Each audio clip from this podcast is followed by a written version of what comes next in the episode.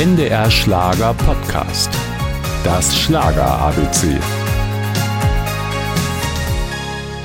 Bert Kempfert gehört zu den großen Orchesterchefs des 20. Jahrhunderts. Seine Liebe zur Musik hat der Hamburger einem Unfall zu verdanken. Als Sechsjähriger wurde er von einem Taxi angefahren, vom Schmerzensgeld kaufte die Mama ein gebrauchtes Klavier. Es sollte sich bezahlt machen. Der kleine Fips, wie er genannt wurde, übte fleißig und besuchte später die Musikschule. Bereits 1959 arrangierte und produzierte er den ersten großen Hit für Freddie Quinn. Und das war die Gitarre und das Meer.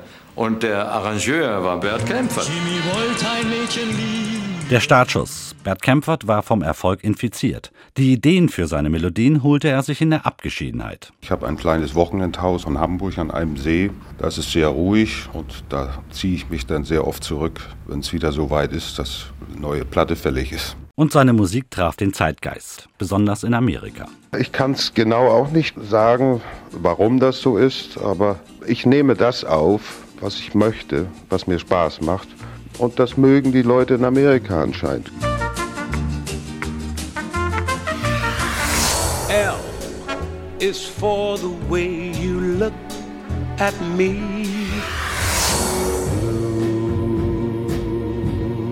Spanish eyes. El Martino, Nat King Cole, alle wollten die Melodien von Big Bird aus Germany. 1966 gewann Bert Kempfert als erster deutscher Musiker sogar den Goldenen Globus. Er wird verliehen von der internationalen Presse in Hollywood. Einmal für den besten Film des Jahres, für den besten Schauspieler, dann für die beste Filmmusik und für den Schlager des Jahres, der aus einem Film stammt. Später wurde dieser Filmschlager neu aufgenommen und ein Welthit.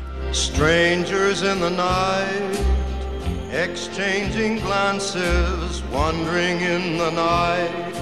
Wie viel verkauft worden sind, kann ich nicht annähernd sagen. Aber ich glaube, es gibt über 200 verschiedene Fassungen. Bert Kempfert hat mit Elvis und den Beatles zusammengearbeitet. Er verzauberte das britische Publikum mit seinem Orchester in der Royal Orbit Hall. 1993, 13 Jahre nach seinem viel zu frühen Tod, wurde Bert Kempfert posthum in die Hall of Fame der Songwriter aufgenommen. NDR Schlager Podcast. Das Schlager ABC.